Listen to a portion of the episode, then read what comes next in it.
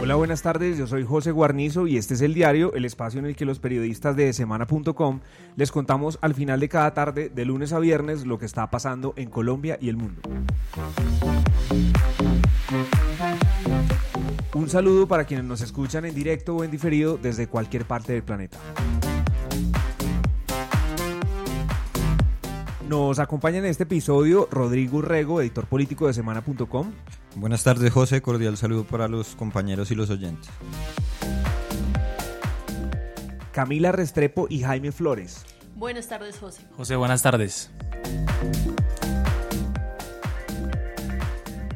Está con nosotros también Alfonso Hernández. Buenas tardes, José, y para todos los oyentes. Y Diego Legrand. Muy buenas tardes, José.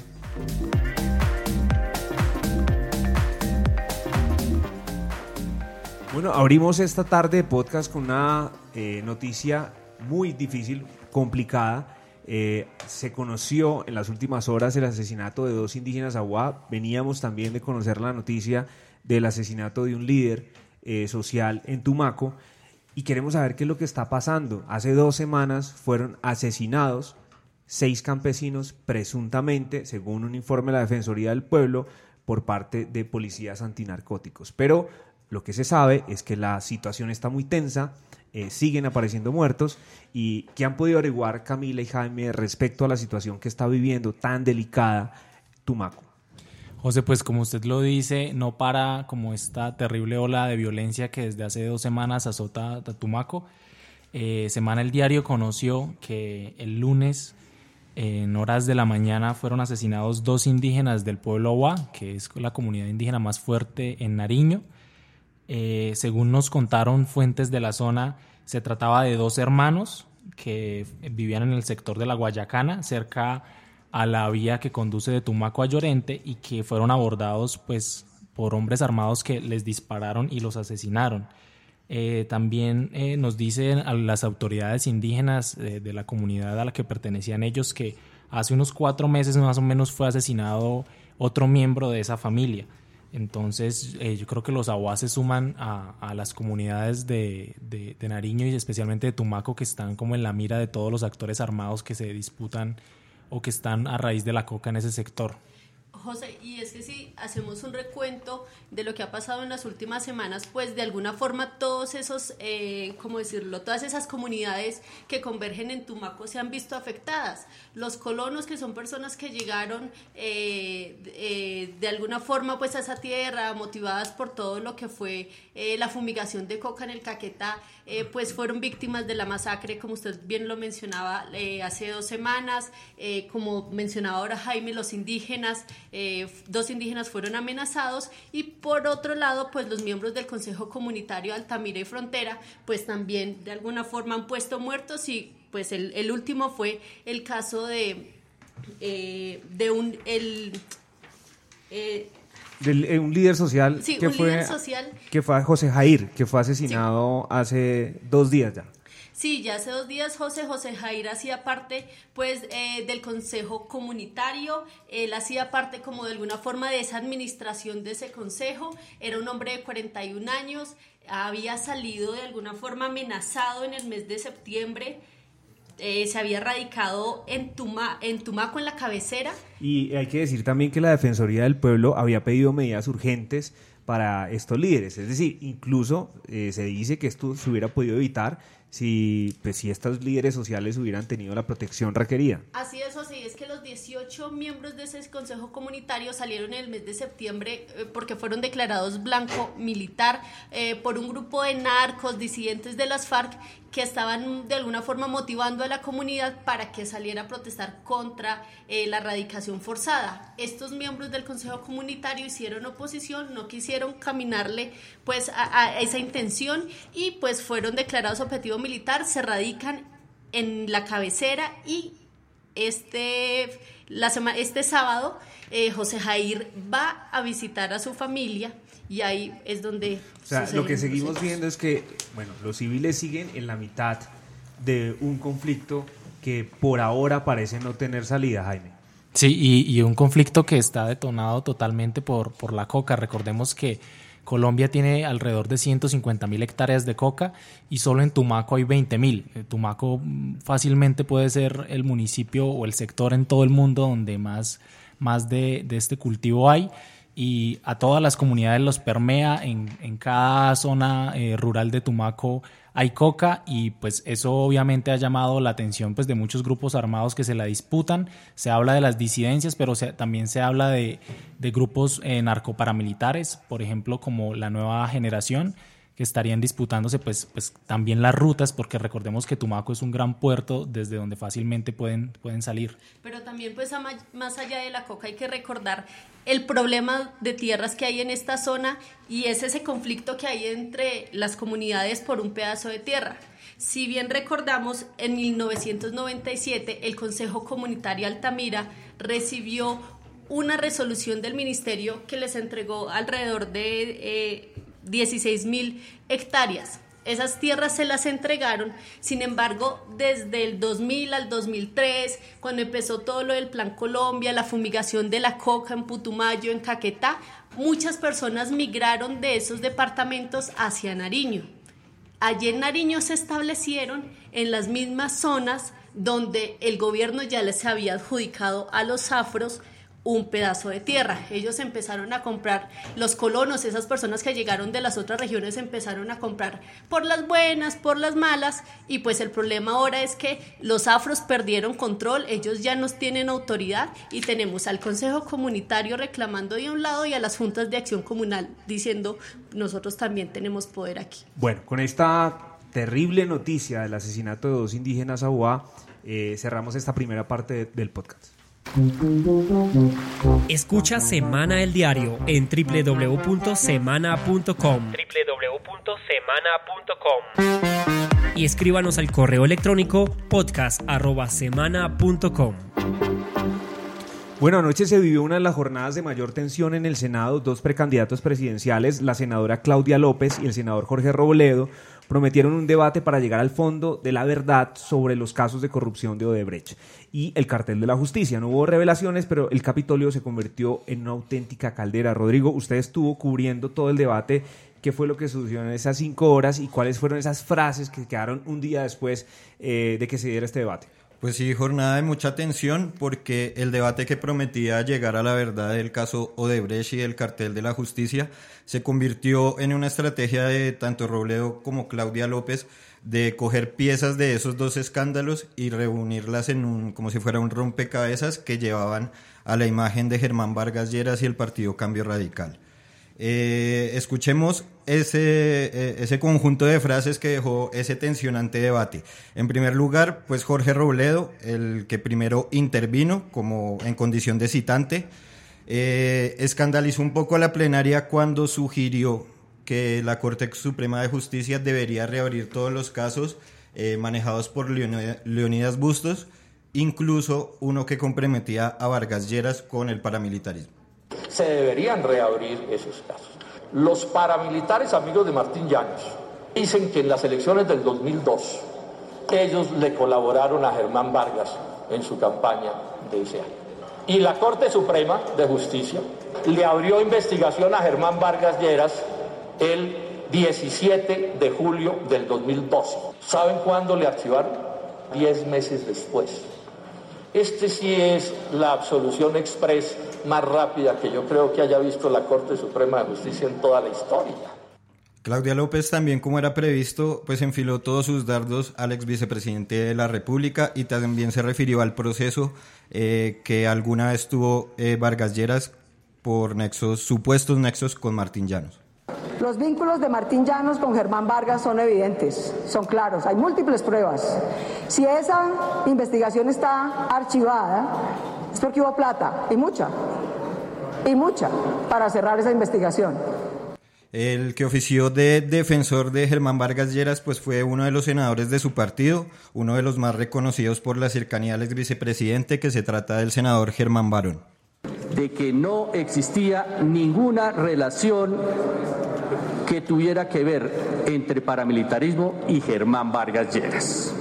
A página 42 del expediente, doctora Claudia, el señor Martín Llanos dice que no conoce al señor Germán Vargas. Y en contraprestación, pues Claudia López contraatacó y señaló a Germán Barón de tener nexos con el exfiscal Gustavo Moreno. ¿Cuál es el susto, doctor Barón? ¿Cuál es el susto? ¿Que sabe que le vamos a contar a los colombianos de su estrechísima amistad con el señor Gustavo Moreno? ¿Que fue su abogado? ¿Cuánto le pagó? ¿Cómo armaron el cartel de la toga? ¿Ese es el susto? ¿Eso es de lo que no quieren que se enteren los colombianos? Y Robledo tampoco se libró de las lanzas de cambio radical y como también era previsto, le volvieron a sacar el tema del polo democrático y el exalcalde Samuel Moreno. No podrá decir usted lo mismo de Samuel Moreno, que se robó Bogotá, a quien usted defendió, a quien prohijó y a quien logró en muchos de sus intentos dejarlos incólumes frente a la justicia. Con posterioridad fue condenado. Pero las cosas se calentaron más cuando Claudia López reveló la presunta estrategia de cambio radical para las próximas elecciones.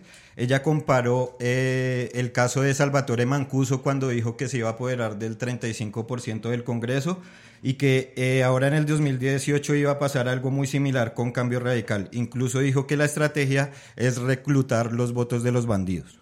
Es que ese cartel de la toga y la campaña del señor Germán Vargas pretenden volver a imponer en este Congreso el 35% del Congreso. Y para eso están recogiendo a cuanto investigado de cualquier partido existe en el país y ofreciéndole algo muy concreto, muy simple. Si me apoyan, esas investigaciones se dilatan, porque para eso tenemos fiscal de bolsillo. Hubo un cara a cara eh, muy tensionante que fue el que protagonizaron precisamente Claudia López con la senadora de Cambio Radical, Daira Galvis.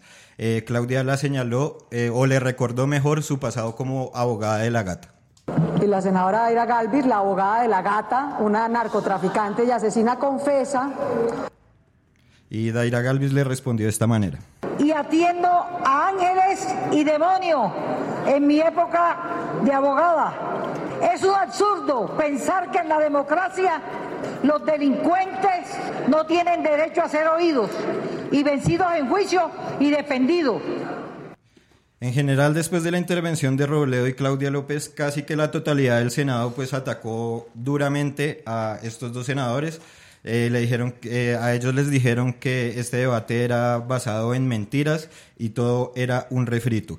En ese momento, pues todo el, todos los senadores prácticamente pidieron la palabra para eh, atacar a Claudia López. Uno de ellos fue Mauricio Liscano, a quien Claudia López lo acusó de ser uno de los promotores de la campaña de Vargas Lleras en el departamento de Caldas. Porque corruptas son sus actuaciones. Qué desfachatez venir usted a decirle aquí a los colombianos, a ponerme en una foto, simplemente porque yo he acompañado al doctor Germán Vargas Lleras. Eh, Dilian Francisca Toro, la actual gobernadora del Valle, fue otro de los nombres que salió a la palestra, porque también la senadora Claudia López aseguró que, los numerosos votos que ella maneja en el departamento se los va a transferir a Germán Vargas Lleras. en ese sentido, eh, salió el senador Roosevelt Rodríguez a defender a Dilian deslenguada. No hay una sola prueba, no hay un solo hecho de las que puedan derivarse responsabilidades de carácter penal contra Dilian Francisca Toro. En un debate tan agitado, pues obviamente tenía que intervenir el expresidente y senador del Centro Democrático Álvaro Uribe, quien rechazó las acusaciones de Robledo en el sentido de que la campaña, eh, de que los, muchos de los contratos de Odebrecht empezaron en su gobierno y que la campaña de Oscar Iván Zuluaga había recibido dineros de esa multinacional brasileña. ¿Dónde hay un peso de dinero mal habido en mis campañas? ¿Dónde he excedido los topes? Me meto en todas las candelas porque esta patria no se le puede entregar a los bravucones inconsistentes que hoy se arropan en la lucha contra la corrupción.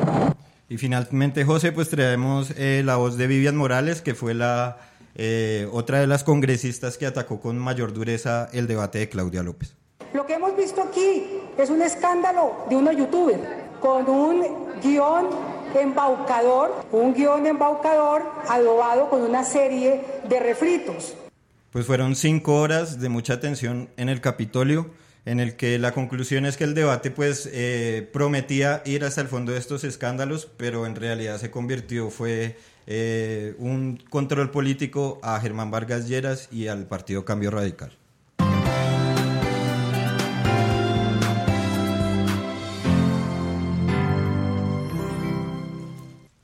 Bueno, en Florencia ha dado mucho de qué hablar una incautación de marihuana eh, por parte del ejército y sobre todo su posterior incineración.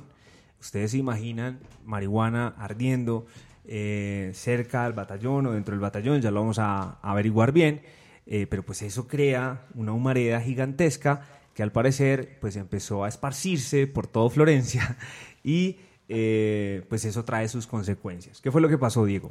Eh, sí, José, pues justamente lo que sucedió fue que eh, después de un exitoso operativo en el que incautaron 840 kilos de marihuana de un importante frente de las FARC que delinque en Florencia, eh, los militares que tenían en su posesión decidieron quemar la marihuana directamente dentro del batallón. El problema es que no tuvieron en cuenta unos pequeños problemas de, climáticos, digamos una brisa que soplaba en ese momento y que llevó pues, el humo de, la quema a los pueblos alrededores. Entonces, eh, sobre los efectos no podemos saber realmente si los hubo o no, pero lo que es seguro es que hubo en ese momento eh, un tufo a marihuana que se repandió por muchos, por muchos barrios de Florencia y dicen los testigos que están allá que cerquita del batallón hay una olla en particular, un lugar de venta de drogas en el que estaban lo más felices del mundo de que estuviera pasando. Pero, pues lo que hay que decir también aquí es que finalmente es un incidente que puede pasar, que quemar la droga es el protocolo normal. Lo que no tuvieron en cuenta fueron las condiciones climáticas y seguramente la próxima vez no lo quemarán directamente dentro del batallón. Escucha Semana el Diario en www.semana.com semana.com. Y escríbanos al correo electrónico podcast.semana.com. Bueno, hoy vimos a James Rodríguez 15 eh, minutos jugar con el Bayern, pero no sé, empezamos a, a, creer que tal vez este no es el técnico que lo va a tener en cuenta de titular. No sé si es que este sea el nuevo Zidane de James en Alemania, o por lo menos podría hacerse esa conjetura de acuerdo pues a las eh, aseveraciones que ha hecho el nuevo técnico de James frente a su rendimiento. ¿Es este nuevo técnico del Bayern el nuevo Zidane de James?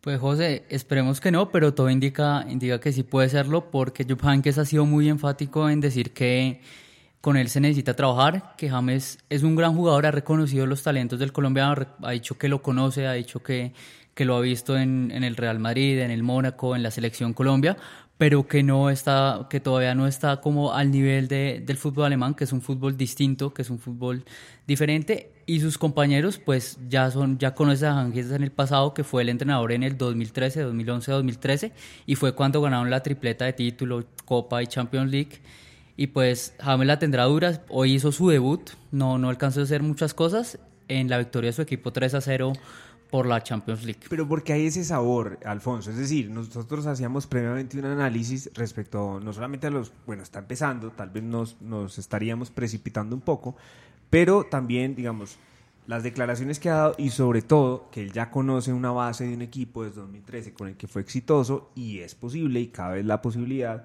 pues, de que James no, no enganche ahí, sobre todo en ese medio campo que ya él le tiene confianza. Sí, pues pues lo complicado para James en este momento es que los jugadores que precipitaron la salida del técnico Ancelotti, que era el que tenía gran confianza en él, son los que ocupan la posición que puede, que puede estar James, que son Robin, que son Ribery.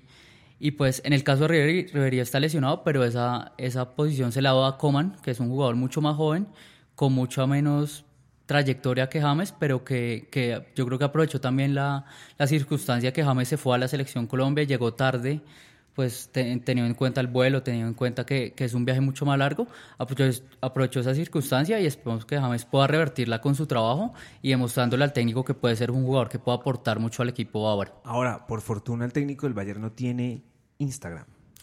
Sí, pues eso decíamos porque todavía son muchos los colombianos que, que ingresan al Instagram de Zinedine Zidane a dejarle mensajes eh, de, de, grueso calibre pidiendo, pidiendo al colombiano pues también como, como una forma cómica de tomar las cosas, pero también yo creo que, que un poco molesta a los colombianos para, para manifestarse en las redes sociales. Bueno, esperemos que James Rodríguez tenga más chance, más oportunidad de hacer fútbol, de demostrar que es uno de los mejores jugadores de la historia en Colombia. Y con esta información y con estas noticias terminamos este podcast. Eh, nos escuchamos mañana a las 5 y 30 de la tarde con más información. Se pueden meter a www.semana.com y ahí van a encontrar el desarrollo de estas y otras noticias.